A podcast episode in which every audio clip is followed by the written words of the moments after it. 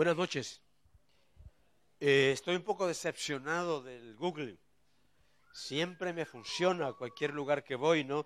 Veo el Waze ahí, pero esta vez me, anunció clima en Buenos Aires 12, 15 grados. Y nada, ¿no? Esto está, para mí está tremendo esto, ¿no? Del calor. Porque nosotros con este clima, pues andamos en, en Bermudas, ¿no? Y en otras, en otras ropas, ¿no? Así que no, no funcionó esta vez, ¿no?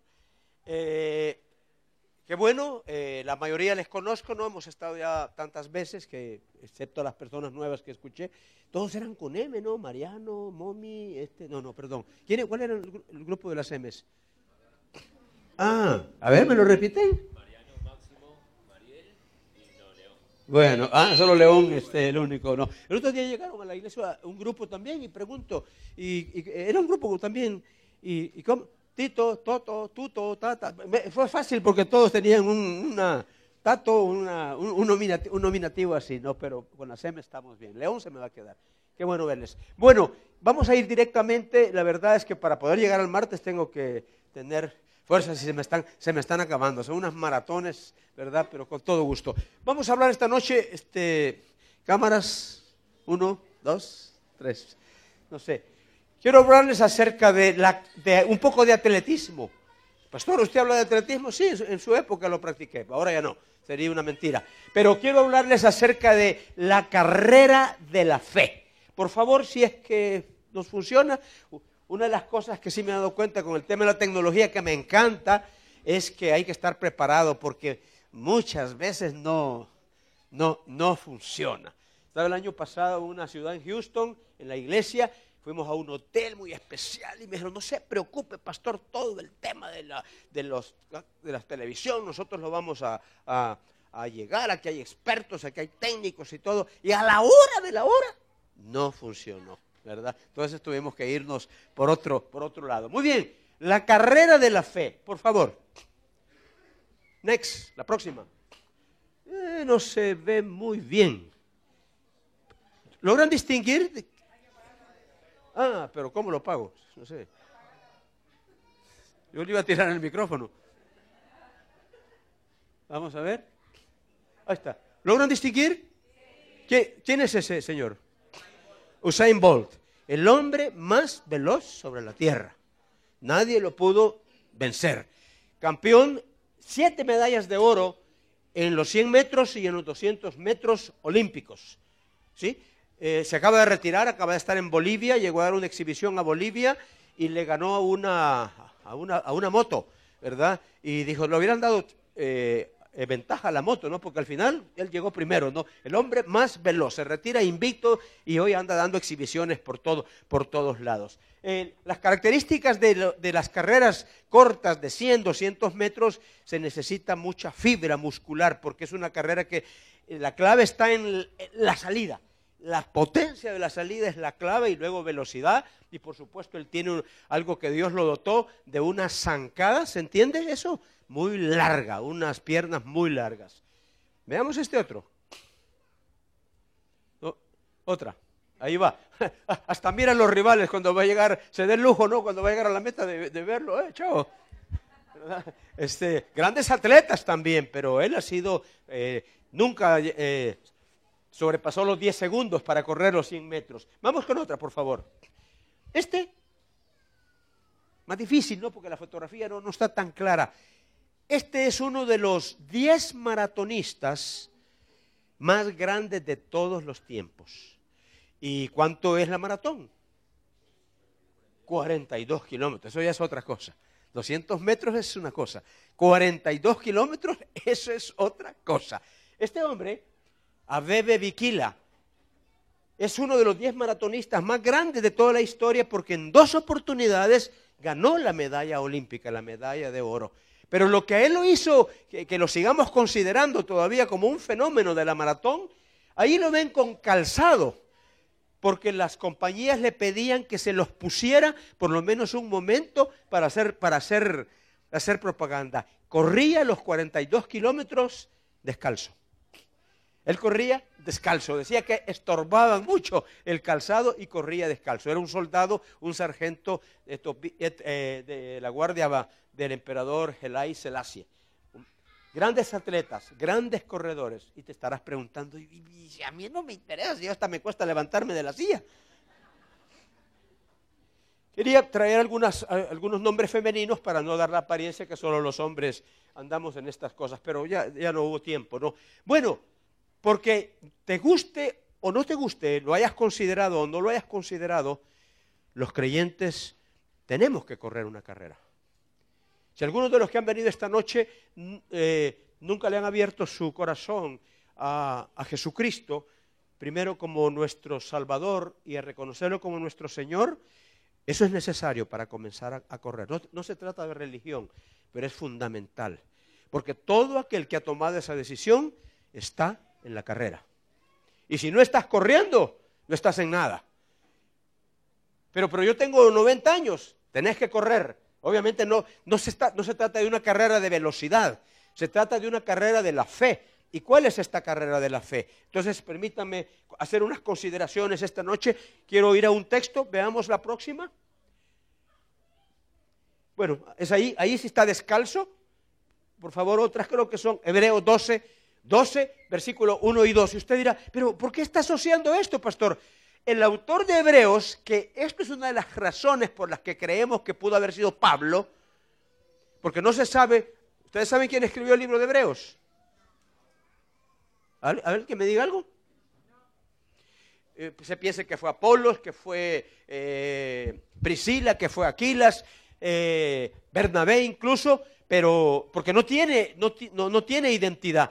Pero muchos creen, yo personalmente creo que fue Pablo el que escribió Hebreos, porque aunque no se identifica directamente, el lenguaje que usa, y a Pablo le, encantaba usar las figuras de, deportes, él hablaba del, estadio, de una corona, de una medalla, de correr, de ganar, no, él, él hablaba, y aquí está hablando, por favor veamos lo que dice, Hebreos 12, versículo 1 y 2, no sé si lo logran ver, ¿lo logran ver? Pero dice acá, Todas esas personas, dice el versículo 1 en esta versión, están a nuestro alrededor como testigos. Por eso debemos dejar de lado, ¿qué? El pecado que es un estorbo, pues la vida es una carrera que exige resistencia. Esa es una versión. Veamos el verso 2, a ver si aparece. Pongamos toda nuestra atención en quién. Ayúdenme. ¿Sí? ¿Se, ve? ¿Se ve? En Jesús. Pues de Él viene nuestra confianza Ah, y hay otra versión en la, TLA, eh, si alguien eh, pregunta, ¿por qué está hablando de versiones? La Biblia tiene muchas versiones, o sea, son diferentes maneras de leer las escrituras para que comprendamos mejor las mismas verdades. Pero en muchas, yo me gusta usar las versiones más recientes porque los mismos pasajes quizás que no logramos entender, porque el idioma se va renovando, el idioma no es el mismo que hablábamos hace 30, 50 años, no es el mismo, te dan más luz. En la TLA dice, Jesucristo dice es el campeón. Así dice. Dice, sí, el campeón dice de la fe, porque Él es el que inició la carrera de la fe y la terminó. Muchos comienzan y no terminan. Se trata, queridos, de comenzar y de terminar, a pesar de todas las circunstancias. De eso estamos hablando esta noche. Entonces dice, Jesús soportó la vergüenza de morir clavado en una cruz porque sabía que después de tanto sufrimiento sería muy feliz y ahora se ha sentado a la derecha del trono de Dios. No recibió una medalla, no pasó a un atrio a recibir una recompensa, está ni más ni menos que sentado a la diestra de, Dios Padre. ¿Qué lecciones podemos sacar de este pasaje que yo no me lo he inventado? La figura del atletismo no me la he inventado yo, está allí, está allí en la escritura. Está hablando de correr, pero de correr bien. Eh, ¿Alguien me puede leer la versión que... ¿Qué, versión tenés ahí en tu, en, tu, en tu teléfono? Ni siquiera hemos llegado a encontrarla. Eh, eh, otra, la, la, Reina Valera, la más común. O la Biblia, pues, si quieren. La Reina Valera, de acuerdo. Sí, por favor. 12, 1 y 2, por favor. Así, en voz, así, de, de, locutor nuestro tan grande nube de testigos, despojémonos de todo peso y el pecado que nos asedia y corramos con paciencia la carrera que tenemos por delante.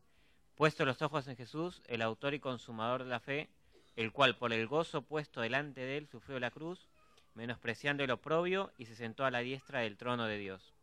Gracias. Ahora, perdón, me equivoqué, no es la TLA, es en la NTV. Es nueva traducción viviente que aparece la palabra campeón y luego lo vamos a leer. Muy bien, ¿de qué está hablando? Ah, ahí está, muy bien. Desde el momento en que aceptamos a Jesucristo, tú estás en la carrera.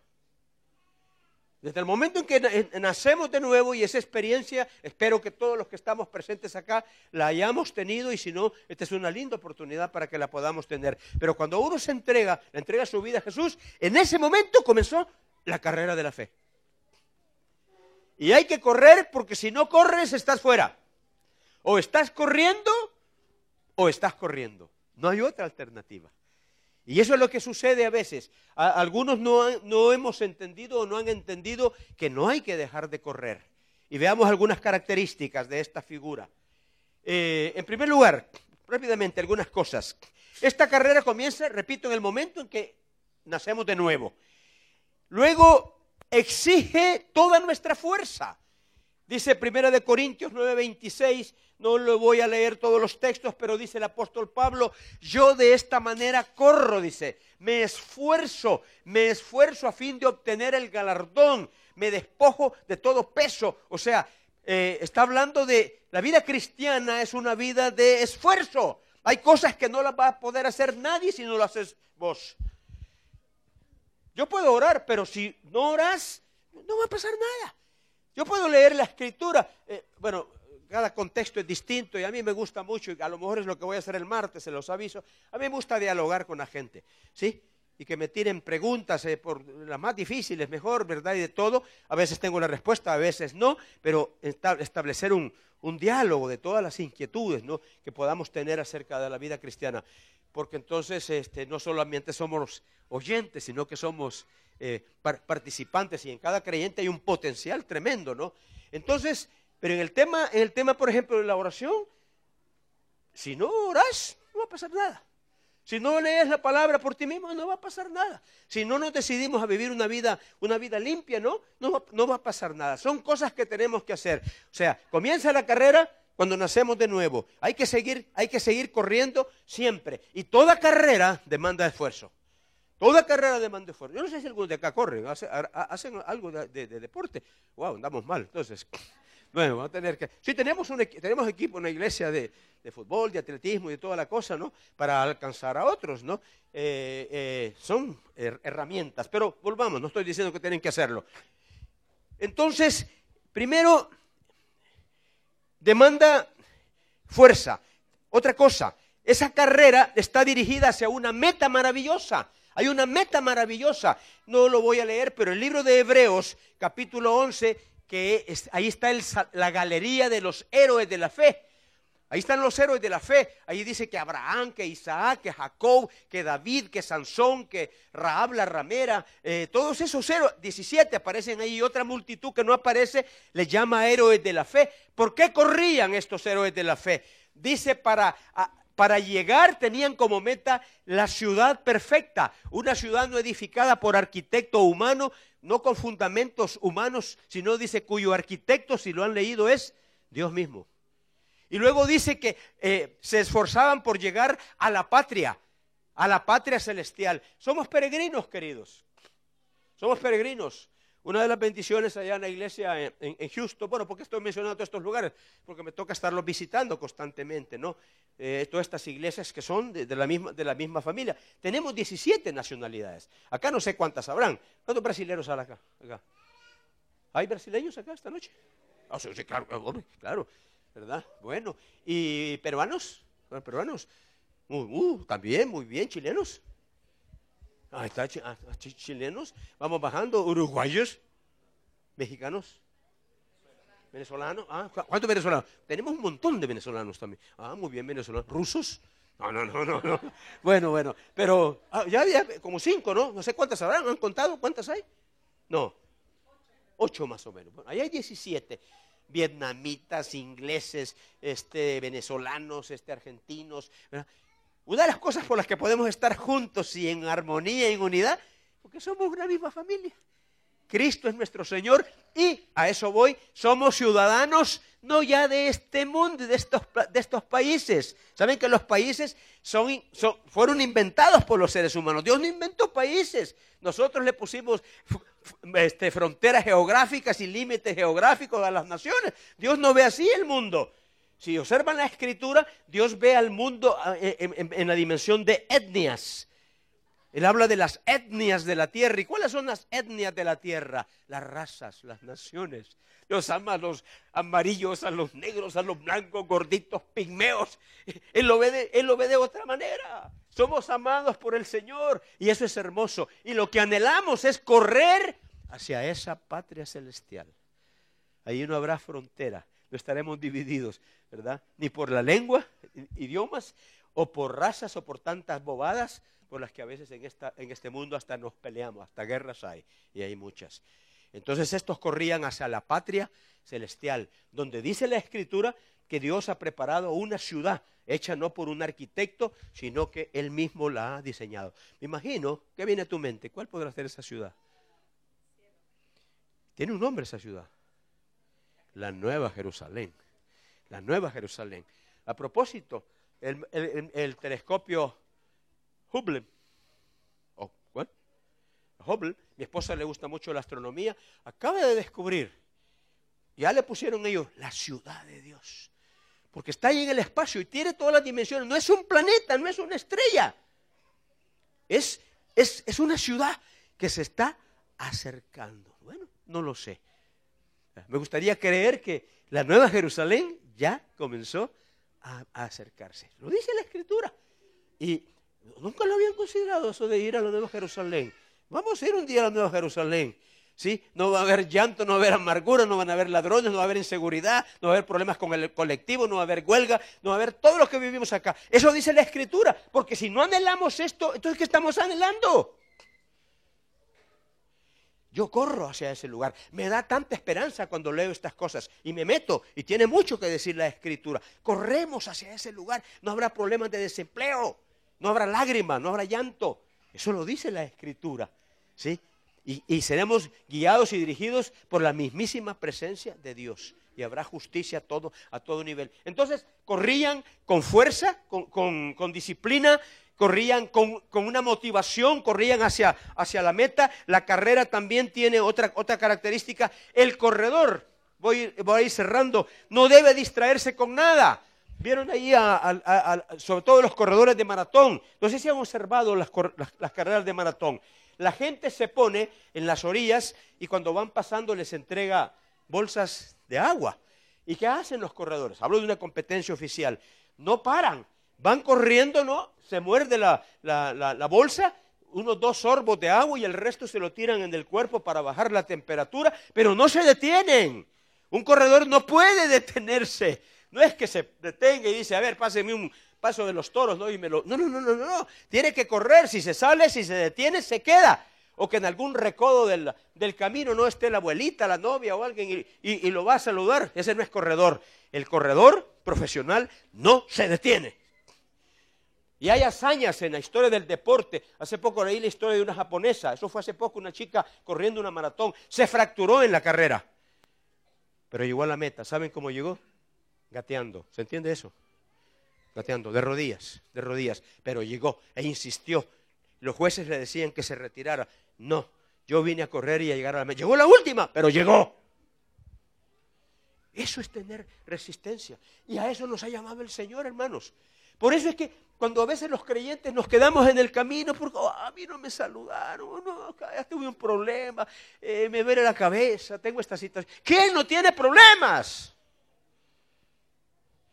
Y no, nos engañó el Señor Jesús. En el mundo, dijo Él, tendréis aflicción. No todo el tiempo estamos en aflicción, pero hay aflicción. A todo nivel. ¿Cómo se llama este chico, este pibe que, lo había contratado un equipo de, Gales y que en el, vuelo que iba para... Salas, Salas. ¿Eh? ¿Quiénes no hubieran querido ser como Salas? ¿Sí? Un pibe que ya ganaba millones, un contrato millonario, transporte particular en avioneta. Se cayó la avioneta. Aflicción a la vida de su familia. Todos, el mundo está lleno de aflicción. Por eso hay que correr y tener la mirada puesta en la meta para que no nos desanimemos. Y ese es el problema a veces de muchos creyentes. ¿sí? Me, me incluyo yo mismo, que cuando viene la adversidad cuando viene la fractura, cuando viene la luxación en los músculos, sigo hablando en lenguaje, en lenguaje de- deportivo, ah, no, ya, no, no, ya no llego. Hermano, estás corriendo una carrera. El galardón está, está, está adelante. Una de las motivaciones que vamos a ver y algo que debe de motivarnos es que Jesús nos observa. Dice la Biblia que nos observa una multitud de testigos. ¿Quiénes son esos testigos? Todos los héroes de la fe, de toda, no solo los que están ahí en el, en el 11, sino que a través de la historia nos observan. Es nuestro público. Gabriel, ánimo, ánimo, ánimo. ¿Cómo te llamas? Víctor. Víctor, ánimo. ¿Cómo se llama, hermana? Teresita. Teresita, ánimo, Teresita, ánimo. Pero es que yo ya, podés. Sí que podés. Sí que podés. ¿Conocen ese versículo? No es un poema. Todo lo puedo en Jesucristo. que me Es una realidad, hermanos. Todo lo podemos en Jesucristo que me fortalece. Tampoco estoy hablando que es un camino de rosas. Hay mucha adversidad. Entonces la carrera, eh, con resistencia, con fuerza, eh, eh, el corredor no debe ver hacia atrás. Vamos rápido. El incentivo para correr esta carrera, bueno, ya lo dije, la gran nube de testigos. El Señor mismo en Mateo 28, del 18 al 20, dice, he aquí yo estaré con vosotros cuando todos los días hasta el fin del mundo. Todos los días Él está, con, Él está con nosotros, nos está contemplando. Cuando logramos el éxito, cuando logramos eh, un objetivo, una victoria, y cuando no nos va bien, también Él está con nosotros. El 28 de octubre, algunos lo sabían, estuvieron orando por mí. Fue una de las batallas de la vida. Fui al médico y me dijo, estoy abreviando, ¿no? Toda una historia. Y me dijo, pastor, tiene una masa acá y hay que operar. En 48 horas tenemos que operar. Ya probamos todos los medicamentos, está cerrando y su vida corre peligro. El neumólogo me dijo, y me lo enseñaron con las radiografías, las placas, sus pulmones, me dijo, están colapsados. Tiene los pulmones de un hombre de 115 años. Yo dije, hasta aquí llegó la carrera. Pero el Señor que está observándonos y tiene planes, me entró miedo, me entró un espíritu de muerte. Después empecé, empe- a- eh, comencé a pensar en la ciudad celestial también. Pues si voy a tu presencia, Señor, pues aquí estoy. Qué bueno, me estás llamando. Y vean cómo obra Dios. Un joven en Panamá, se llama Juan Manuel. Eh, Él, tiene sueños. Hay que creer en los dones. Y tiene visiones. Y entonces él ve a la persona enferma, se lo dice al pastor y van a orar por la persona. Y la persona se sana. Y entonces me habla el pastor, mi familia, pues orando, la iglesia ayunando. No sé si algunos oraron o ayunaron acá, por lo menos lo anunciamos. Y me habla el pastor de Panamá y me dice, Juan Manuel dice que ha estado soñando con usted, pastor, pero él no sabe lo que a usted le pasa. Solamente pregunta que si sé algo. Y yo le dije que usted está muy enfermo. Pero ¿sabe lo más sorprendente? Me dice, el día de mañana él tiene que viajar de Panamá a, mi ciudad, San Salvador, porque su compañía, la compañía se llama Nike, Nike la de- la de deportes, lo está enviando en un viaje urgente. Y él dice que, que asoció, me mandan al Salvador, yo no dejo de soñar con, la, con, la, con, con el pastor. ¿Qué, qué- qué no, ¿Qué me querés decir, Señor? ¿Qué dice usted, pastor? Me dice el, el pastor. ¿Me están siguiendo? El pastor de Panamá. Hermano, si viene Juan Manuel, yo envío a alguien al aeropuerto. Si él quiere hablar conmigo.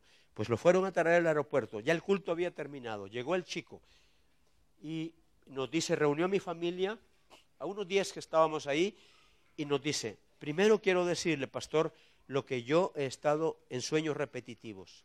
Y me empezó a describir, queridos, todo lo que me había sucedido, hasta la escena del médico.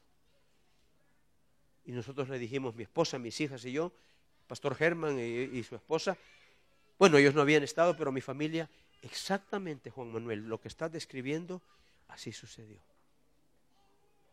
Entonces me, dijo, le pregunté eso porque si eso es así, esto me confirma que es la voluntad del Señor. Ahora voy a dar el otro paso, me dijo. Y el otro paso es, no hizo nada. Oramos y me dijo, perdono. Y me dijo, el Señor me muestra, me dijo, que acá tiene usted unas sombras. Yo sabía cuál era el diagnóstico, él no sabía. Pero el Señor me dice que en este momento, en el nombre de Jesús, desaparecen. ¿Y sabe qué? Desaparecieron. Por eso estoy aquí. Por eso estoy aquí. Dios sigue haciendo milagros. Dios es un Dios que sigue sanando. Claro, la sanidad más grande y más hermosa es la del alma. Esa es la sanidad más grande. ¿Está sana tu alma? ¿Has recibido el toque de Jesús en tu alma? El corazón del ser humano sin Dios está podrido. Por guapo o guapa o exitoso o lindo o linda que seas, está podrido. A unas personas más educadas y más cultas, con todo el respeto, el pecado nos hace ser seres podridos. Pero Jesús quiere transformar nuestro corazón. Ese es el milagro más grande. Tampoco le exigimos a Dios. El otro día yo oí en la televisión a una persona que decía, Dios le decía, hay un salmista famoso llamado Julio Melgar, yo le conozco personalmente, y ahí era un culto de oración, y dice esta salmista, Señor, dijo, ¿verdad? O Dios dijo, no aceptamos un no de parte tuya. Wow, dije yo. Parece mucha fe, pero a Dios no se le habla así. Distinto es, Señor, si en tu soberanía y en el poder que vos tenés podés sanar, bueno, que puede, puede. ¿Querés sanarme? ¿Querés actuar? Aquí estoy. Esa es otra cosa. Eso es lo que la gente pedía por mi vida. Y no es la primera, ya sabes, de, fui herido en la guerra, no siete disparos. no, querido, eso no viene al caso. Es un Dios, es un Dios de poder. Es un Dios de poder. No hay carga, lucha, enfermedad con la que Él no pueda. Y, lo hermoso es esto, cuando este chico oró así, no hizo nada extraordinario, porque a veces quizás tenemos una imagen un poco distorsionada de lo que es la sanidad, ¿no? Hay mucha manipulación. A veces, no, yo he visto predicadores que hacen una cantidad de... como que fueran karatecas, ¿no? En el nombre Cuando Jesús sanaba, recuerdan muchas veces, solo dijo, vete, tu hija ya está sana. Solo acepta la palabra que te digo, ve y la niña se va a levantar, ya, ya, está, está bien la niña. ¿Recuerdan esos pasajes? Jesús no andaba haciendo nada de alarma. Él tiene ese poder. Él tiene ese poder. Por cierto, así dice el Espíritu en este momento, esto no estaba. Hay alguno acá con alguna necesidad. En este momento, en el nombre de Jesús, si tú crees, si tú crees, yo lo creo, yo ruego para que tu enfermedad, tu enfermedad sea sanada. Que el Señor toque tu cuerpo. Tú conoces y puedes incluso ponerte, poner tu mano sobre esa, esa cabeza, esa migraña, ese pulmón, esa taquicardia. Yo qué sé, yo no sé cómo se llama tu enfermedad, pero hay uno que sí sabe lo que te está pasando. Y no solo sabe, tiene toda la autoridad y el poder para sanar. Y en el nombre de Jesús, en el bendito nombre de Jesús, tú los conoces, Señor. Tú los conoces. Tú conoces a estas personas que están acá. Yo ruego, si tú crees, yo ruego que en esta noche tú toques, tú traigas sanidad, como se llame la enfermedad. En el nombre de Jesús. En el nombre de Jesús. No el predicador, no la persona. Jesús. El Jesús que me sanó, y lo he visto muchas veces, es el que sigue sanando. Gracias, Padre. Gracias, Padre. Termino con la idea de la carrera.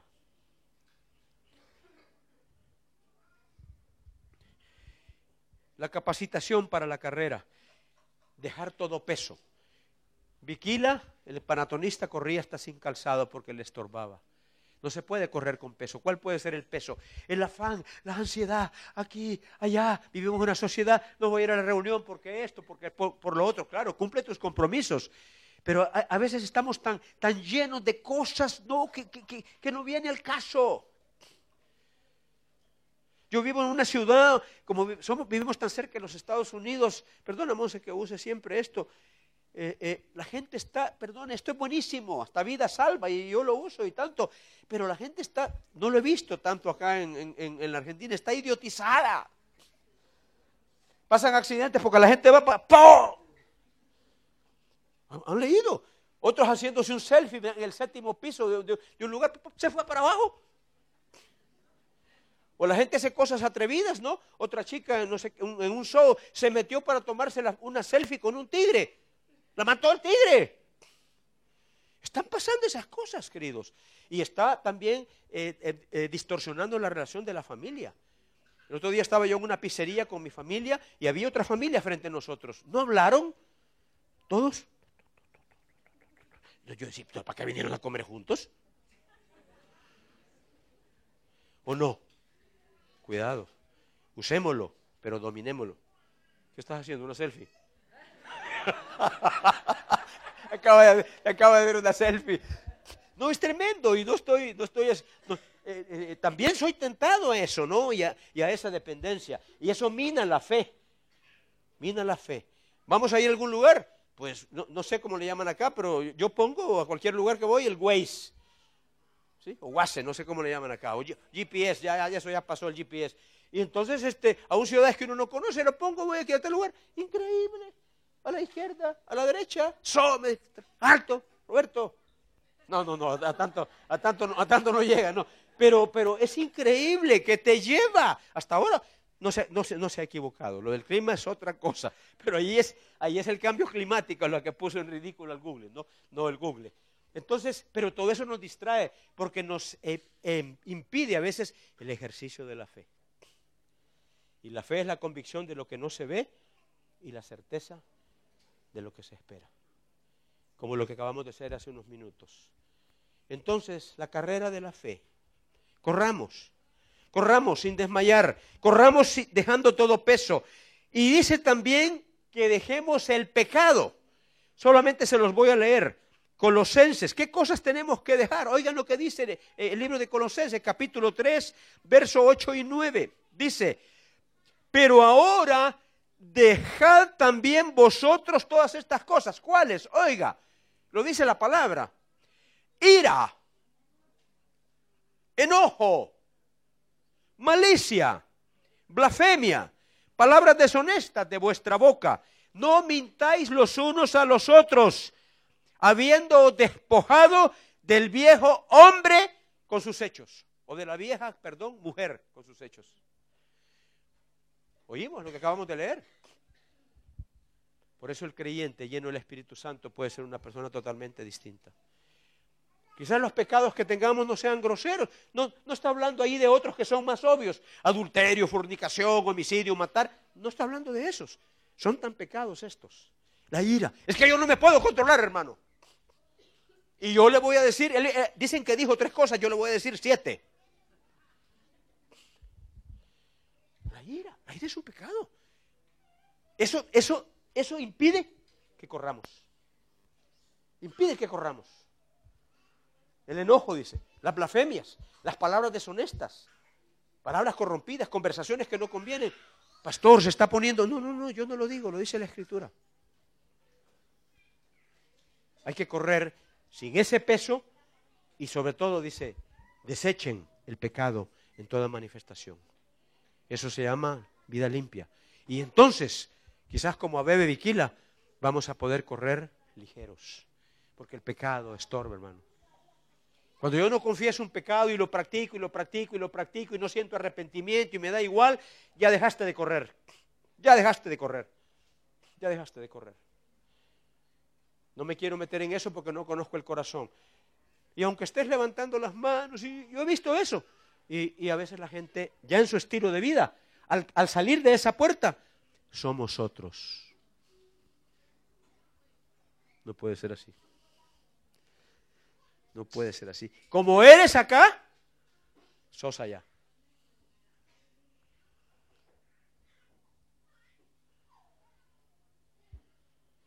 No voy a agregar ningún comentario. Eso hay que quitarlo. Porque impide el correr. Yo no, puedo, no podría correr una maratón, perdona, con esto. Bueno, tengo ahí una mochila también. Con eso no se corre, hay que dejarlo. ¿Qué cosas tenés que dejar? Que te las diga el Espíritu Santo esta noche. Una hipersensibilidad, no lo dice ahí, pero hay gente que tiene una sensibilidad.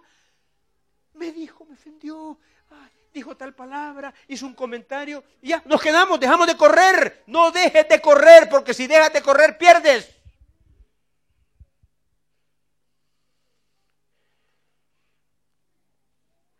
¿Cuál es la dirección de la carrera? No mirar hacia atrás. No voy a insistir mucho. Había, había una mujer que fue invitada a correr, se llamaba, no, no dice el nombre, era la mujer de Lot. ¿Qué pasó? ¿Qué hizo? No mires atrás, le dijo al ángel a, Lot y a sus, a sus demás hijos. ¿Qué hizo ella? Ahí se quedó. Se quedó. No voy a entrar en la historia. No mires atrás. Quien pone, dijo Jesús, su mano en el arado, no debe volver atrás. Claro, es una figura que hoy en día no la vemos tan a menudo, ¿no? Porque eh, hay tanta tecnología que los campos se, trabajan de otra manera, por drones o por tractores o por otras cosas, pero en la, yo todavía lo veo en, algunos países a la gente trabajando con un buey adelante, ¿no? O, arando el, hombre mismo, ¿no? Pero el que va arando, el que va abriendo el surco para sembrar la semilla, no puede ver para atrás. Porque si mira para atrás, el arado se va para otro lado. Esa es la figura. No volvamos atrás. Casi que voy a cerrar.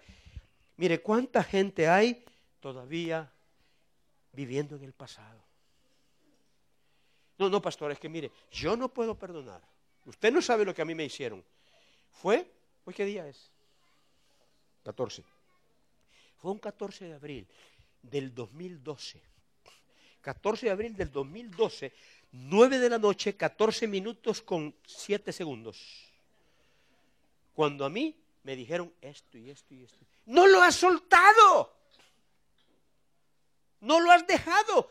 Y con ese, ese resentimiento, la, la falta de perdón, al único que afecta y detiene es al que no puede perdonar.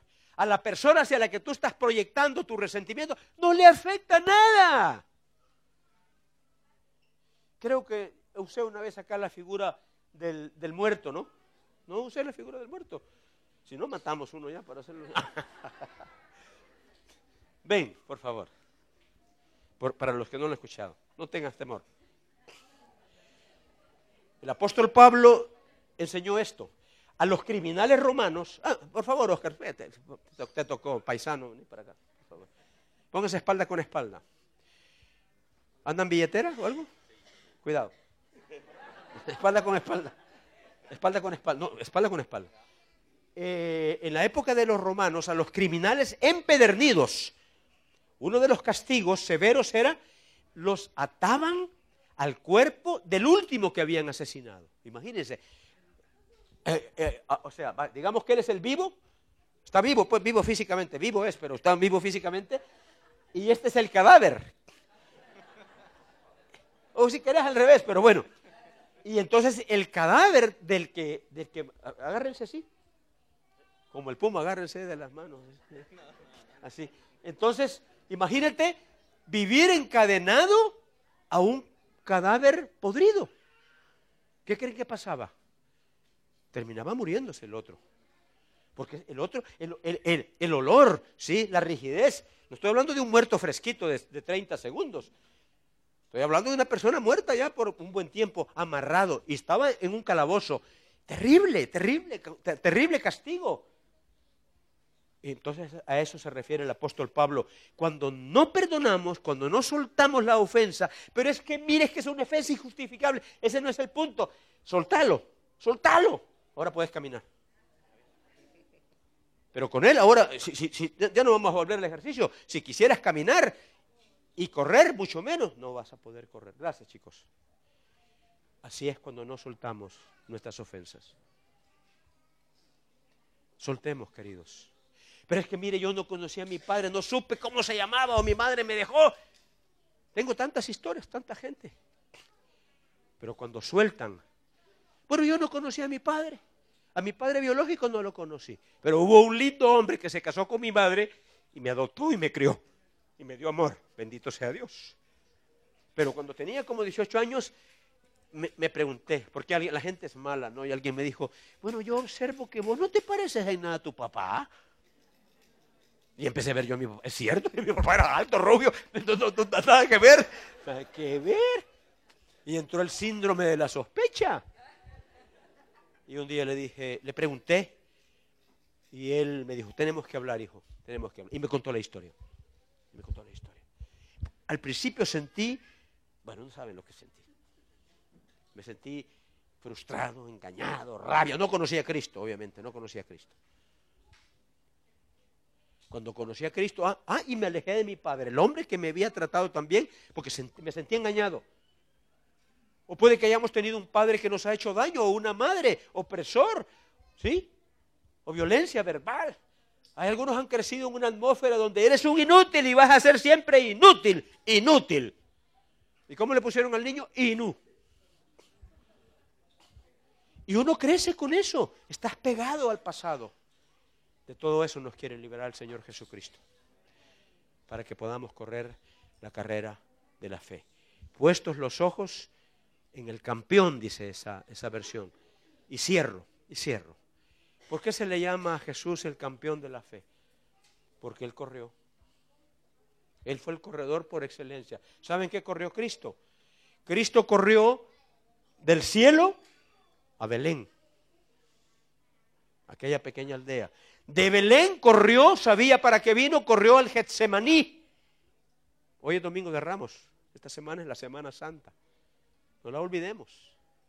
El hecho que no la celebremos religiosamente no quiere decir que la olvidamos. Del Belén corrió al, al, Getsemaní. Del Getsemaní aceptó la voluntad del Padre y corrió al Monte Calvario. Es una figura, estoy usando una figura. Y del Monte Calvario, ¿saben hacia dónde corrió el campeón? A la tumba. Pero de la tumba se levantó con poder, con gloria, resucitó y corrió de regreso al cielo. El circuito perfecto. Por eso esa versión le llama el campeón. El campeón. Les invito, queridos, a correr corran. Corran soltando todo ese peso, corran, soltemos el pasado, soltemos todas esas cosas y seamos libres, como el ejemplo que he tratado de, ilustrar. Serás libre. Soltar esas heridas, ese, anhelo de venganza, de investigación. Yo solté, eso me dañó a mí mucho, hablo de mi propia experiencia. Y cuando perdoné, comencé a correr. Tengo que seguir corriendo. No he terminado la carrera. Oren, por favor, para que puedas seguir corriendo. Yo oraré para que puedas o puedas seguir corriendo. Les invito a ponerse en pie, el que pueda hacerlo. Vamos a orar.